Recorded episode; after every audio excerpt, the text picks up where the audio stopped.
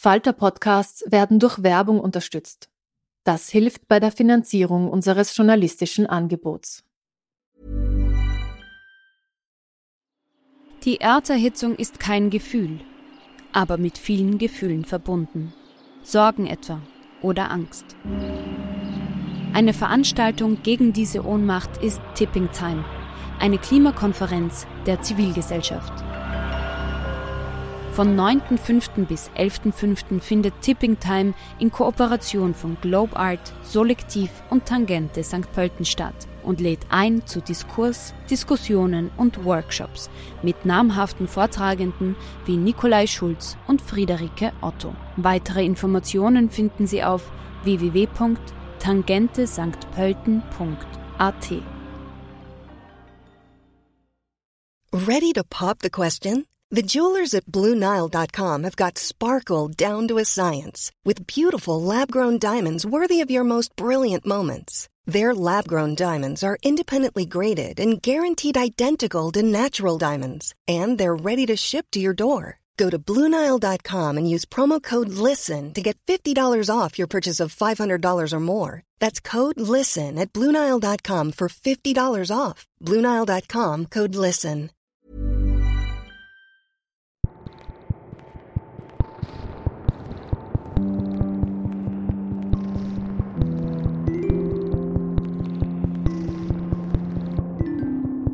Herzlich willkommen bei einer neuen Folge von Besser lesen mit dem Falter. Mein Name ist Petra Hartlieb und mein heutiger Gast ist Julia Rabinowitsch. Julia Rabinowitsch ist 1977 im Alter von sieben Jahren nach Wien gekommen, wo sie auch aufgewachsen ist. Sie hat Translationswissenschaft studiert und an der Angewandten. 2008 erschien ihr Debütroman Spaltkopf, für den sie sofort mehrere Preise bekommen hat. Er wurde in Sprachen übersetzt. Wir reden heute mit ihr über ihr neues Buch dazwischen wir. Wir reden über Flucht und Migration, über entwurzelte Jugendliche und resignierte Eltern, aber auch über Fremdenfeindlichkeit und vor allem über Solidarität und Freundschaft. Ich freue mich auf das Gespräch. Ja, ich fange immer gern beim Titel an. Dazwischen wir mit einem Doppelpunkt dazwischen. Das ist der Titel des neuen Buches. Wer steht denn zwischen wem oder was? Wie ist der Titel zu interpretieren?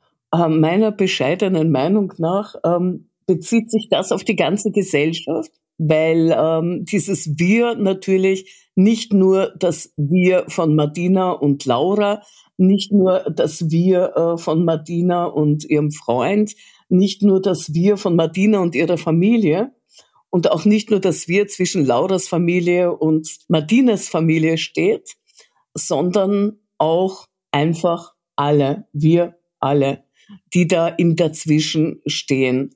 Dein erstes Jugendbuch hieß ja sehr ähnlich, dazwischen ich, wieder mit Doppelpunkt dazwischen. Das Ich ist jetzt zum Wir geworden, ein paar Jahre später. Wie, wie ist das passiert? Das dazwischen Ich behandelt Martinas Ankunft. Äh, Martinas Ankunft und ihr Gespaltensein zwischen diesen zwei Welten, der alten und der neuen und ihrer Freundin und ihrer Familie und äh, dem ersten Liebesbekunden äh, und so weiter. Dazwischen wir äh, geht ein großes Stück weiter ähm, in dem Sinne, als dass die angekommene Familie nach und nach auch das Land rundum wahrzunehmen beginnt. Und in diesem Land ist nicht alles so, wie es am Anfang war, als die Familie ankam. Es hat sich die Stimmung durchaus verändert und auch gekippt. Und dieses Wir, das äh, hier jetzt so breit äh, getreten wird von mir, ist auch das, äh, wo stehen wir, was wollen wir, wen grenzen wir aus, wer ist nicht wir, was ist wir und wie verändert er sich im Verlauf der Geschichte. Ja, vielleicht holen wir die Hörerinnen, die das erste Buch vielleicht nicht gelesen haben und das zweite noch nicht, weil es ganz frisch ist, ein bisschen ab. Also das Buch ist aus der Ich-Perspektive erzählt. Wir sind ganz nah dran an der Heldin, die Madina heißt, wie wir jetzt schon wissen. Wir lesen ihre Gedanken, ihre Tagebuchaufzeichnungen, ihre Briefe, ja sogar ihre Träume. Erzähl uns doch ganz kurz für die Leute, die nicht mitten in der Geschichte sind, ein bisschen was über Madina. Wo kommt sie her? Wie alt ist sie? Was hat sie für einen Rucksack mit?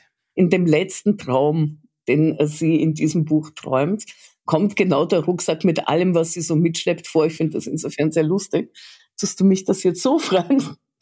Martina kommt aus einem Kriegsgebiet. Äh, sie hat Schrecken erlebt, sie hat Grausamkeiten erlebt, sie hat Tote äh, und äh, Mörder gesehen.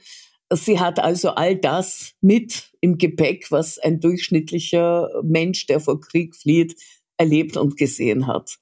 Äh, sie muss es verarbeiten, sie muss versuchen weiterzuleben, sie muss versuchen anzukommen in diesem neuen Land, in dieser neuen Sicherheit, die sie findet. Äh, nicht alle in ihrer Familie tun sich gleich leicht wie sie.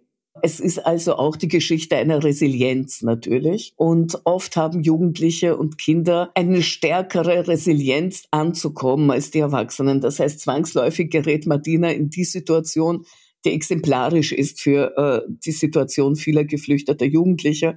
Sie wird zuständig für die Eltern. Das passiert bereits im ersten Band. Und im zweiten Band verstärkt sich das nochmal. Denn im ersten Band kämpft noch ihr Vater mit ihr quasi um die Vorherrschaft. Wer ist jetzt das Familienoberhaupt? Wer trifft die Entscheidungen? Sagen wir mal, er trifft Entscheidungen, die sehr schwer nachvollziehbar sind für jemanden, der äh, im Westen groß geworden ist, jedenfalls mhm. schwer nachzuvollziehen sind. Und Martina bleibt infolgedessen als tatsächliches Familienoberhaupt zurück. Ja, sie hat es geschafft eigentlich. Sie ist angekommen in Österreich. Sie kommt in der Schule gut mit. Sie hat Freunde. Sie lebt eigentlich ein, ein relativ normales Leben einer Jugendlichen. Sie ist aber natürlich trotzdem anders als die anderen. Zum Beispiel anders als ihre Freundin Laura. Ähm, wie würdest du dieses Anderssein definieren? Also natürlich ist es der Rucksack, über den wir schon gesprochen haben, aber natürlich auch diese Verantwortung, die sie spürt. Es gibt eine Szene, in der sie äh, sagt, wenn Laura einen Blödsinn macht und Ärger kriegt mit Polizei oder äh, mit Behörden oder mit der Schule, dann ist es immer nur der Ärger, den Laura bekommt. Dann hat sie vielleicht Angst, von ihrer Mutter zusammengeschimpft zu werden und das ist die Konsequenz, die sie daraus zu tragen hat. Wenn Martina bei etwas erwischt würde, würde ihre gesamte Familie darunter leiden. Das heißt, ihr fehlt sicherlich die Leichtigkeit und die Risikobereitschaft, die eine durchschnittliche Jugendliche in dem Alter aufweisen würde. Sie ist künstlich erwachsener, als sie eigentlich sein sollte. Sie muss an den Bruder denken, sie muss an die Mutter denken. Die Mutter erfüllt quasi ihre äh, Verantwortung als Mutter nur halb, weil sie schwer depressiv geworden ist. Das sind Konstellationen, die eben leider oft vorkommen in Familien, die vor Krieg fliehen. Das ist total interessant, dass du genau diese Stelle äh, jetzt erzählst, wo sie darüber nachdenkt, wie das ist, wenn sie Mist baut und im Gegensatz, wie das ist zu dem, wenn ihre Freundin Laura Mist baut, weil das ist eine Stelle, die habe ich mir total fett angestrichen im Buch, weil ich die so sprichwörtlich fand. Ähm, es ist ja sogar nicht nur so, dass wenn die Kinder Mist bauen, sondern das ist ja schon so, wenn die ein bisschen lauter sind, wenn die ein bisschen auffälliger sind, äh, wenn die kleiner sind und im Schwimmbad laut sind, wird ein österreichisches Kind anders angeschaut als ein augenscheinlich Ausländerkind, wie die Österreicher so schön sagen. Also das fällt selbst mir auf in meinem Bekanntenkreis. Also wenn ich zum Beispiel mit meinen syrischen Freunden ins Schwimmbad geht, dann passe ich sogar fast ich auf, dass die sich wohler verhalten, als wenn ich mit meiner oberösterreichischen Freundin ins Schwimmbad gehe mit der Kleinen. Das ist ganz, ganz schlimm und die äh, Martina spürt das natürlich total. Und das finde ich einfach eine unglaublich starke Stelle in dem Buch. Ja. Ich kenne so etwas von mir. Ich habe ähnliche Gefühle selbst schon entwickelt. Im Unterschied zu Martina war ich dann in dem Alter aber leider nicht so vernünftig. äh, ich habe dann den Scheißdreck trotzdem gemacht. Weißt du, ich würde sagen, Martina hat mehr zu verlieren. Wir hatten die Staatsbürgerschaft bereits, als ich so alt war wie die Martina. Aber äh, davor hatten wir sie nicht. Und davor musste ich extrem achten darauf, artig zu sein. Und äh, wie du siehst, hat das zu ganz schrecklichen Folgen geführt. Ähm, ich bin schon sehr lange überhaupt nicht artig mehr als Gegenbewegung dazu. Ja, die Martina ist, du hast es auch schon angesprochen, im Gegensatz zu ihren Eltern schneller angekommen in der neuen Heimat. Das ist natürlich auch einerseits, glaube ich, weil sie eine sehr starke Person ist, andererseits ist natürlich das auch der Vorteil der Jugend.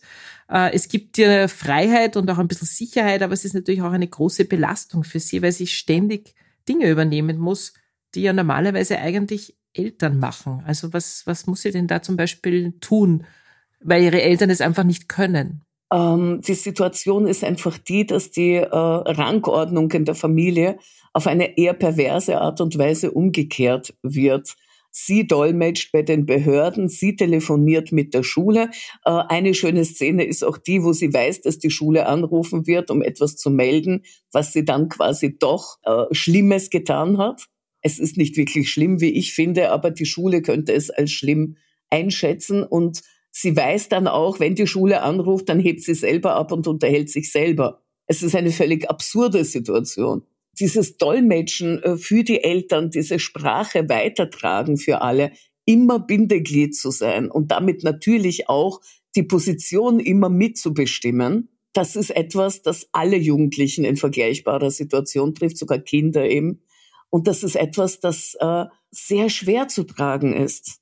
Ja, du hast ja ein paar erfolgreiche und auch viel beachtete Romane geschrieben, doch deinen echten Durchbruch hattest du also zumindest in den Verkaufszahlen, so viel ich weiß, mit deinem ersten Jugendbuch. Das ist 2017 erschienen. Dazwischen ich wie. Wie erklärst du dir, wenn man sowas überhaupt erklären kann, diese riesige Resonanz auf dieses Buch? Das ist für mich sehr schwer einzuschätzen. Ich weiß, dass ich Martina sehr stark gespürt habe, aber ich habe auch meine anderen Charaktere stark gespürt. Vielleicht war es einfach die Zeit für dieses Buch. Vielleicht äh, war das so eine Art Zeitfenster, das sich öffnete, mit dieser Geschichte stark wahrgenommen zu werden. Und ich glaube, diese Geschichte ist ja schon sehr lange in mir gereift. Sie ist äh, nicht erst zu dem Erscheinungstag da gewesen. Ich habe mich davor Jahre damit beschäftigt. Ich habe ein Theaterstück geschrieben über den Vater und ich habe erst bei der Premiere des Theaterstücks verstanden, dass Martina eine eigene Bühne braucht, dass ich ihre Geschichte erzählen will. Wenn du sagst, die Geschichte war lange in dir, Martina hat eigentlich in dir geschlummert, dann kann man jetzt nicht behaupten, dass du quasi im Angesicht der Flüchtlingskrise 2015, 2016 die gedacht hast, so, da schreibe ich jetzt auch was dazu, sondern es ist viel, viel länger in dir gereift. Es ist auch länger geschrieben, weil äh, 2013 äh, ist meine Lektorin ganz unglücklich zu Tode gekommen. Wir waren schon fast fertig mit dem Lektorat. Und danach wurde das Buch äh, aufgehalten, weil nicht klar war, wer sich jetzt um mich kümmern würde. Und ich hatte quasi ein Jahr äh, Zeit zu warten. In der Zwischenzeit hat 2015 begonnen. Und das hat natürlich viel verändert, ja. Das heißt, äh, es ist eigentlich ein perfekter Zeitpunkt gewesen, 2017 dieses Buch erscheinen zu lassen, weil sehr, sehr viele Menschen plötzlich Erfahrungen gemacht haben mit diesem neu angekommenen. Also ich weiß gar nicht, ob ich das Buch 2013 gelesen hätte, aber 2017 waren diese Menschen mitten in meinem Leben es ist so spannend, weil ich habe als Dolmetscherin gearbeitet in Psychotherapien für geflüchtete Menschen und in Psychotherapien für Folteropfer. Das heißt, äh, dieses Thema, das 2015 dann so vorherrschend war, das war bei mir schon Jahre davor täglich vorhanden. Es war nur nachher so, dass ich das Gefühl hatte, oh, die anderen sind nachgezogen. Jetzt haben wir endlich etwas Gemeinsames zum Austauschen. Ähm, ich habe es seit 2009 gedolmetscht und damals war es eher nicht Syrien, wie es dann 2015 war. Es war hauptsächlich Tschetschenien. Es waren sehr viele Tschetschenen dabei, die ich übersetzt habe, auch viele tschetschenische Frauen. Und äh, ich bin auch mit dem Thema noch immer nicht durch. Ich habe äh, noch einen Roman im Hinterkopf, wo ich äh, gerade zu Tschetschenien zurückkommen möchte. Dadurch war dieses Thema von Flucht und Krieg und Vertreibung bei mir sehr, sehr lange virulent. Ich arbeite auch sicher weiter daran, weil es, ähm, es ist ein unglaublich spannendes Thema. Äh, es zeigt das dünne Eis der Zivilisation wie kaum ein anderes. Was ist für dich schwieriger, für Jugendliche oder für Erwachsene zu schreiben? Oder denkst du beim Schreiben gar nicht daran, wer liest das jetzt oder wie alt ist mein Publikum oder wer kriegt dieses Buch in die Hände, sondern du schreibst einfach? Oder ist es schon, dass du anders schreibst, wenn du weißt, du schreibst jetzt ein sogenanntes Jugendbuch, wobei ich das ja auch als Erwachsener wunderbar empfehlen kann. Ich versuche es nicht zu unterscheiden. Ich versuche einfach meine Leser und Leserinnen ernst zu nehmen, während ich schreibe. Aber dazu darf ich sie nicht wirklich wahrnehmen, sondern ich muss einfach hoffen, dass wir uns finden werden während dem Schreiben. Vielleicht kann ich das so ausdrücken, ich weiß, dass ich bei Jugendlichen nicht dieselbe Grausamkeit an den Tag legen würde und nicht die gleichen Abgründe zeigen würde wie für Erwachsene. weil da alles noch sehr empfindsam und zart ist und noch nicht richtige Coping-Mechanismen vielleicht entwickelt sind. Das heißt, wenn ich ein Buch über den Krieg schreiben würde für Erwachsene, wäre mehr Grausamkeit dabei mit Sicherheit, weil das einfach Krieg bedeutet. Ich habe viel darüber nachgedacht, warum das so erfolgreich also war. Das erste Buch, das zweite wird sicher auch werden, das weiß ich. Schauen wir mal, aber ich würde mich freuen. Ähm, weil ich einfach auch glaube, dass du den richtigen Ton findest zwischen einer sehr ernsthaften Geschichte und auch wirklich großen, großen Problemen und Dingen, mit denen sich eigentlich Jugendliche nicht herumschlagen sollten aber trotzdem hast du immer einen großen Patzen an Optimismus dabei. Es gibt immer jemanden, der hilft. Es gibt immer eine Freundin, es gibt immer eine Lehrerin, es gibt immer einen Ausweg. Bist du ein optimistischer Mensch? Also glaubst du da daran oder schreibst du das, weil du denkst, sonst kann man es nicht lesen, das ist zu grausig? Ich bin ein sehr ängstlicher Optimist. Äh, ich versuche an das Gute zu glauben, aber ich habe währenddessen, ich bin Autorin, 10.000 Varianten, wie es schiefgehen könnte im Kopf ich versuche mich einfach für die zu entscheiden, wo ich weiß, so könnte es gut gehen. Wie du sozusagen beschreibst, wie die Madina auch in diesem Umfeld lebt, mit dieser Freundin, mit dieser Mutter von der Freundin, äh, mit dieser einen Lehrerin und dieser äh, Therapeutin, wo sie hingeht. Äh, es ist einfach so klar, alleine würde sie jetzt nicht da sein, wo sie jetzt ist. Allein würde sie das nicht schaffen. Und für mich ist das sozusagen auch ein bisschen so ein Plädoyer fürs Helfen, ein Plädoyer für Solidarität und Unterstützung. Habe ich das richtig erkannt? Auch das äh, bedeutet wir in dem Titel. Wir sind da alle gemeinsam drin. Manche mehr, manche weniger.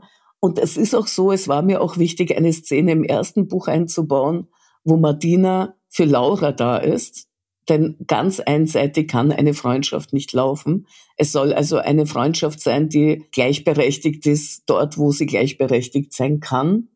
Und auch in Dazwischen wir gibt es mehrere solche Szenen, wo Martina auch für andere da ist, nicht nur die anderen für sie. Es ist ein Geben und ein Nehmen. Genau, ein Plädoyer für Solidarität und Unterstützung. Ja. ja.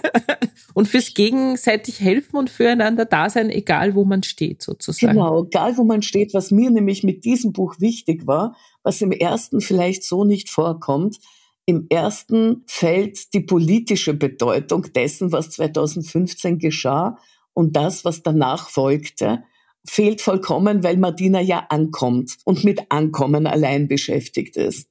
Aber später kann sie schon noch zurückblicken und schauen und sich umsehen. Und äh, in diesem Sinne ist das dazwischen wir natürlich wesentlich weiter gesteckt, als das dazwischen ich war weil äh, da auch die Spannungen zu tragen kommen, die es bei der Ankunft noch nicht gab. Äh, es gibt ja durchaus eine sehr, sehr gekippte Stimmung äh, an manchen Orten. Man hat gewarnt davor von 2015, darf sich nicht wiederholen. Kannst dich sicher an diesen Spruch erinnern, als ob das etwas ganz Schreckliches gewesen wäre, was da passiert ist. Ich sehe es nach wie vor als eine Sternstunde der Menschlichkeit eigentlich die natürlich auch Probleme nach sich gezogen hat, aber eben nicht nur. Und das, was da passiert in dazwischen wir, ist, dass die Gesellschaft, die vorher ein bisschen homogener vielleicht war, auch in der Wahrnehmung von Martina, weil sie einfach auch noch nicht so viel verstanden hat von dieser Gesellschaft, dass die Sprünge bekommt, dass da Aggressionen rauskommen, dass Martina plötzlich das erste Mal mit Rassismus konfrontiert ist, der schon mehr ist, als einfach sie nur veräppeln wegen Deutschfehlern und äh, mehr ist als einfach nur ein blöder Spruch in der Schule. Es geht von Erwachsenen aus und es ist dann nach und nach organisiert. In den Jahren zwischen dazwischen ich und dazwischen wir hat sich einfach sehr, sehr viel verändert in unserem Land. Du hast das schon angesprochen. Auch ich hatte 2015, 2016 das Gefühl, es ist ein Aufbruch. Ich habe viele tolle Erlebnisse gehabt. Ich habe viele Menschen kennengelernt, äh, sei es Österreicherinnen, die sozusagen solidarisch geholfen haben, als aber auch äh, syrische Familien, denen ich befreundet bin. Ich habe ein syrisches Patenkind, das jetzt fünf Jahre alt ist. Also es, es ist sehr positiv für mich gewesen und dann ist es irgendwann gekippt. Und so ist es auch in deinem Buch. Du hast es schon angesprochen, dazwischen wir ist viel, viel politischer. Es geht viel mehr raus aus der Innensicht des Mädchens. Es geht eben zu einer Welt und einer Gesellschaft, die eben von ja, Vorurteilen, Ressortiments geprägt ist. Das war dir anscheinend wichtig, auch diese Jahre, ohne dass du das jetzt parteipolitisch zuordnest oder gezielt äh, Informationen darüber gibst, aber du schreibst das in dieses Buch sehr, sehr klar rein. Ich muss Martina ja zwingend folgen. Ich darf ihren Weg nicht verlassen. Und das ist natürlich nur eine Frage von Zeit, bis sie damit äh, Begegnung macht. Das kann an ihr natürlich nicht spurlos vorübergehen. Die politische Einordnung aber würde sie so nicht machen können. Nicht in ihrem Alter und nicht mit ihrem Wissensstand über das Land, in dem sie ist. Also bleibe ich ganz nah an ihr dran im Erleben dieser Gruppierungen, die da auftauchen. Und äh, was ganz wichtig ist, ist, dass sie ja nicht ganz versteht, warum die so aggressiv ihr gegenüber sind. Sie, sie, es ist für sie nicht ganz nachvollziehbar, was da passiert. Aber was sie merkt, ist, dass es ihren Platz in ihrem neuen Heim in ihrem neuen Zuhause massiv in Frage stellt und dass sie eigentlich nur zwei Möglichkeiten hat, darauf zu reagieren, mit Flucht oder mit Kampf. Ja, ich bin eine sehr aufmerksame Leserin bei diesem Thema. Ich bin da auch sehr sensibilisiert und ich denke mir jetzt mal so, es ist wohl kein Zufall, dass du zwar viel über Kleidung schreibst. Martina wünscht sich ihre erste Jeans. Es geht darum, was zieht man an, wie schaut man aus. Aber du sparst das Thema Kopftuch komplett aus. Das ist sicher kein Zufall, wie ich Julia Rabinowitsch kenne. Äh, ist es natürlich nicht. Ähm, es kommt vor, im ersten Teil, ein Satz kommt vor, dass sie ihren Vater davon überzeugen konnte, dass er sie nicht zwingt, Kopftuch zu tragen. Ich muss dazu sagen, es war ein geringeres Problem am Anfang, als das Buch eher auf ein tschetschenisches Mädchen zugeschnitten war in der ersten Version. Sehr viele Tschetscheninnen tragen keine Kopftücher, das wäre da kein Thema. Manchmal tragen sie nur ein kleines Tüchlein am Kopf, das ja fast ausschaut wie ein Haarreifen. Äh, und dadurch war dieses Thema nicht so vorherrschend. Auch sehr viele Menschen, die aus Syrien kommen, tragen keine Kopftücher. Hätte ich das Kopftuch hineingenommen, hätte sie festgenagelt auf eine ganz bestimmte Gesellschaft und ganz bestimmte Herkunftsländer, was ich eben nicht wollte. Das war der erste Punkt. Ich habe mir gedacht, das Problem, dass man sich nicht so anziehen kann, wie man will, das nehme ich sowieso. Das kommt vor. Dieses, äh, das, was ich aus mir machen möchte, ist nicht das, was meine Familie gerne sieht. Dieses Problem kann ich auch anders ansprechen. Das hatte sogar ich wohlgemerkt. Auch ich kenne das. Kein Mensch wollte, dass ich ein Kopftuch trage und kein Mensch wollte, dass ich keine Hosen tragen dürfte. Aber meine Familie war sehr konservativ und äh, mein Vater hatte sehr klare Vorstellungen, wie sich ein Mädchen anziehen sollte. Ein anständiges Mädchen. Mein Vater war jüdisch, aber nicht gläubig. Das war egal. Und es war ein wilder, wilder Kampf zwischen 13 und 15 mit ihm. Es war wirklich sehr anstrengend. Und dadurch kann ich jedes Mädchen so gut verstehen, das Vorschriften bekommt und das bestimmte Parabel der Anständigkeit erfüllen muss. Das kann man mit einem Kopftuch, das kann man aber auch mit anderen Punkten. Minirock zum Beispiel, auch so ein Punkt. Ja, vielleicht sollte man das noch kurz erwähnen. Du warst ja sieben Jahre alt, als du mit deinen Eltern nach Österreich gekommen bist. Also du konntest auch die Sprache nicht, du kanntest die Kultur ja. nicht. Äh, du bist quasi entwurzelt hierher gekommen in einem Alter, wo man sich auch noch daran erinnern kann. Also du warst nicht zwei oder drei, sondern sieben.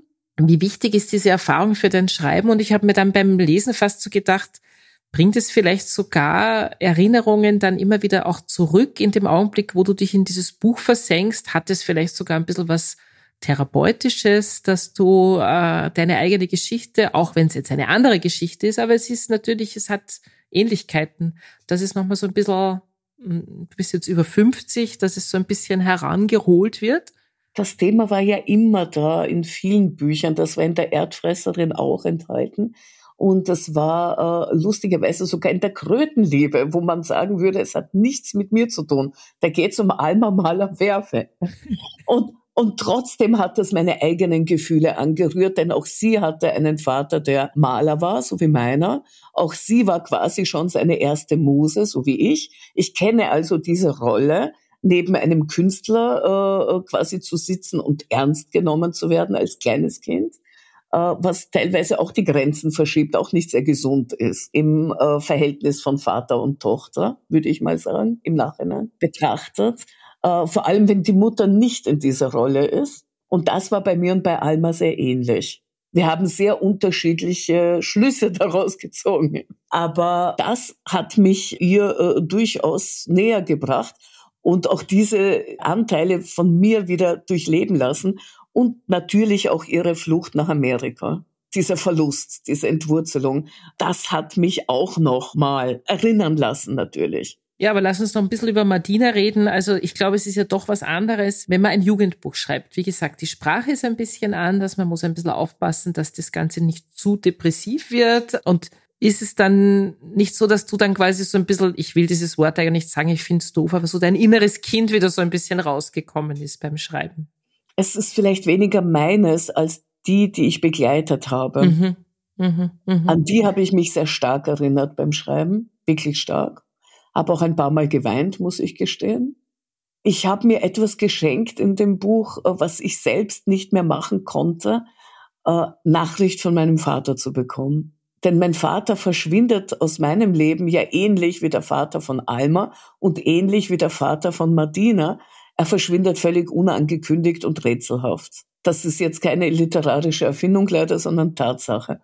Und bei Martina ist es so, dass wir ja nicht wissen, was mit ihm geschieht. Im ersten Teil, da geht er weg. Und im zweiten Teil erlaube ich quasi mir, eine Nachricht von ihm zu bekommen.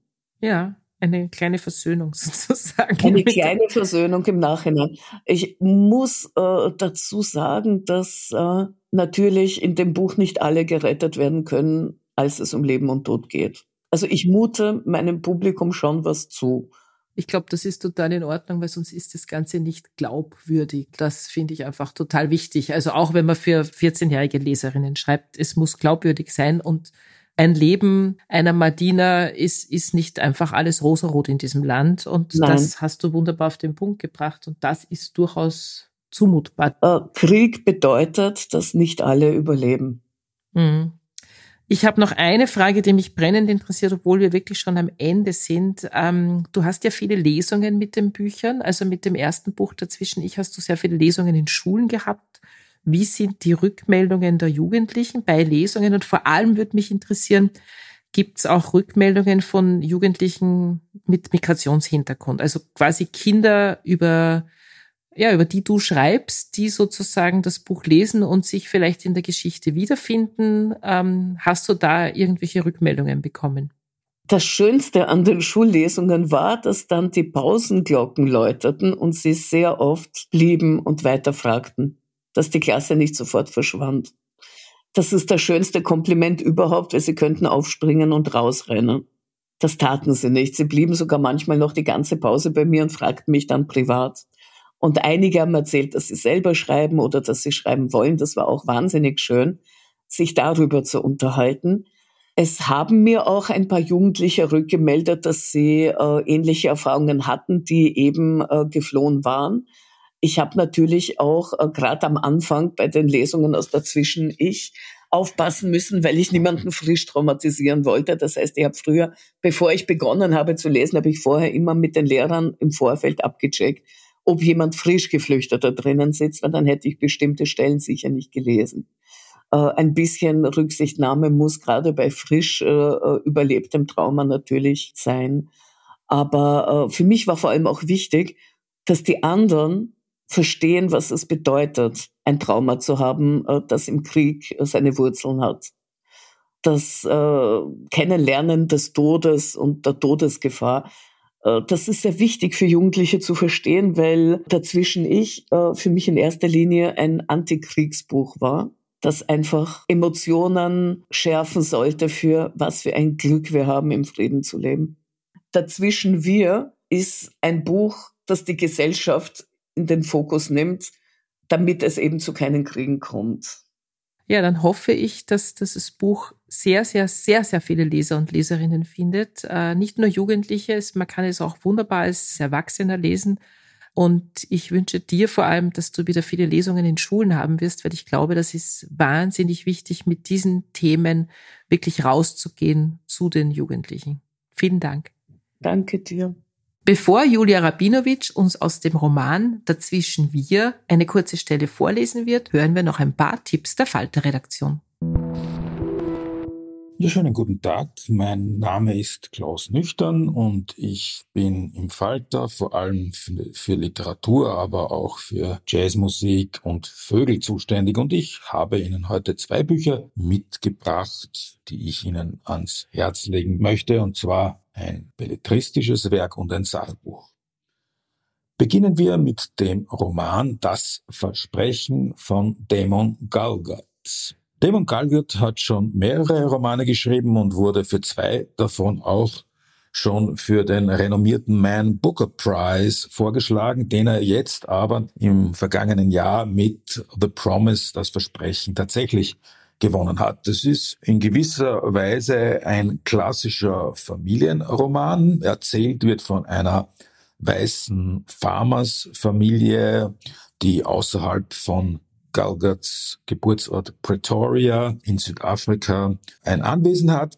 Und das besagte Versprechen ist das der Mutter, auf deren Begräbnis sich zu Beginn des Romans die ganze Familie einfindet, an ihre schwarze Haushaltshilfe ihr ein Häuschen zu vermachen, was dann äh, über den sehr langen Zeitraum, der Roman erstreckt sich insgesamt über 30 Jahre, lange Zeit nicht geschieht. Und über diese Familie wird natürlich auch über die politischen Veränderungen berichtet. Die Zeit des Endes der Apartheid und danach bis in die Gegenwart. Wobei das Bestechende an dem Roman in der Erzähltechnik äh, liegt, weil äh, Galgut auf sehr elegante Weise und er wurde auch mit James Joyce und Virginia Woolf verglichen in einer Art Bewusstseinsstromtechnik, die Perspektiven äh, wechselt und sich gleitend von einer Figur zur nächsten bewegt und dann auch Nebenfiguren zu Wort kommen lässt.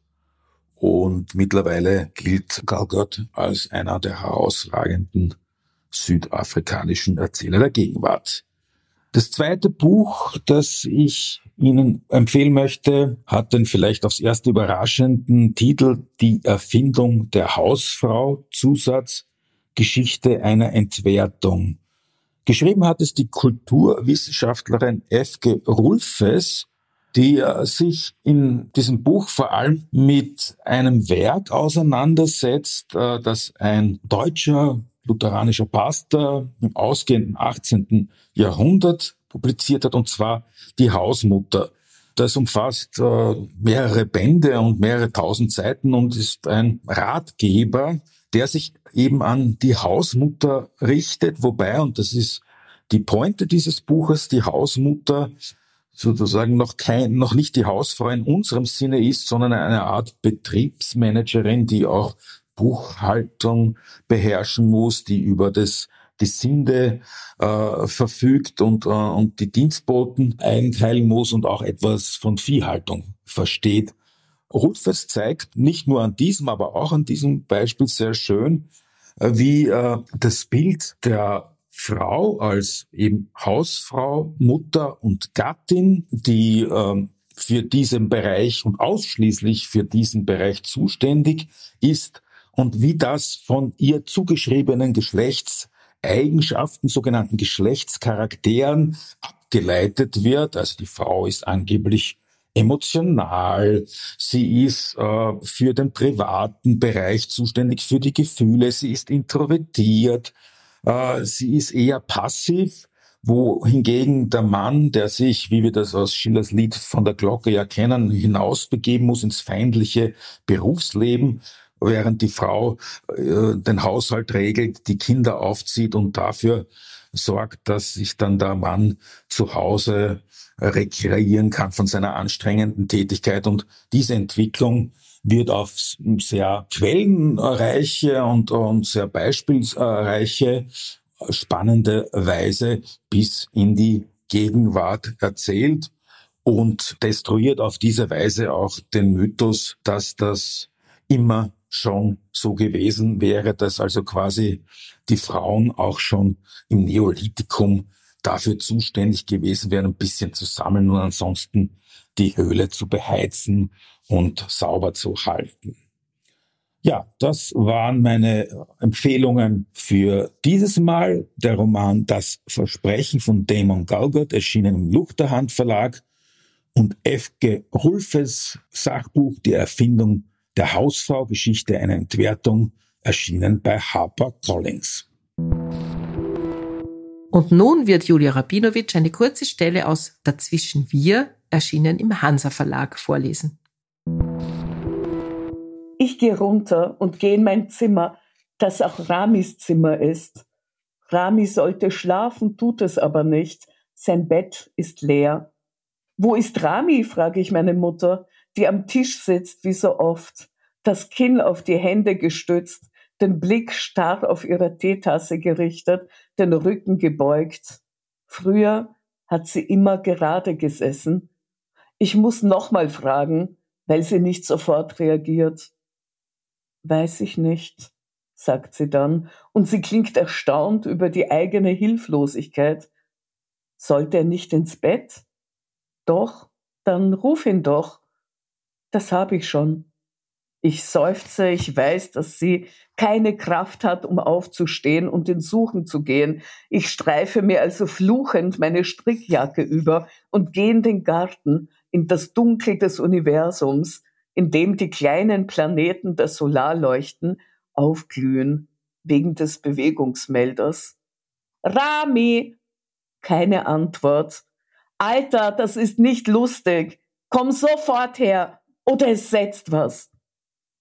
Irgendwo raschelt etwas im Gebüsch. Eine Katze oder ein Dachs oder mein verdammter kleiner, nerviger Bruder. Ich gehe noch zwei Schritte weiter. Du kleines Miststück, schreie ich. Mama macht sich Sorgen. Na und?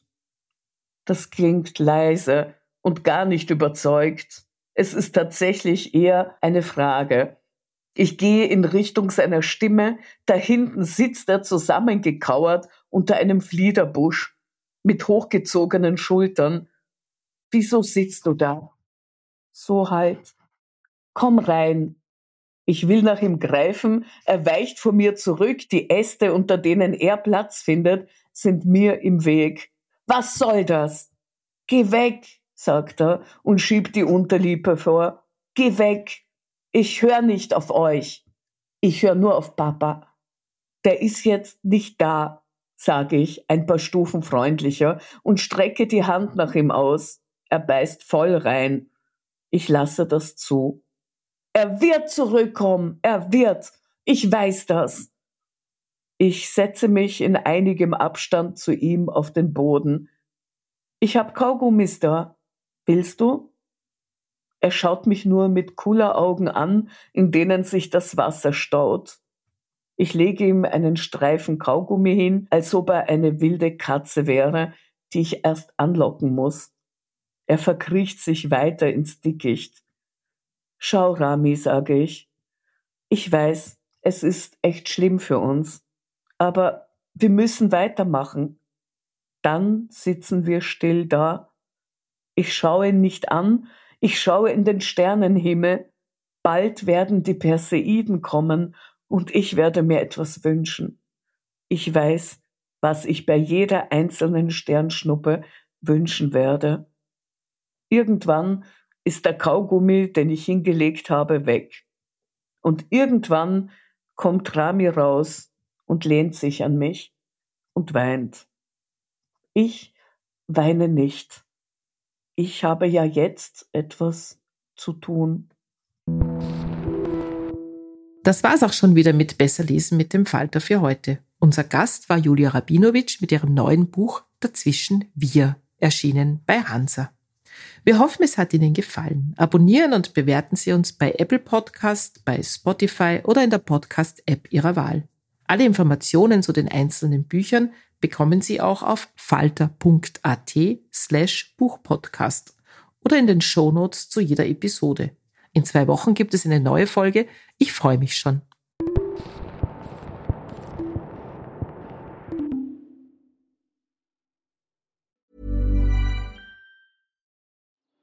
Die Erderhitzung ist kein Gefühl, aber mit vielen Gefühlen verbunden. Sorgen etwa oder Angst.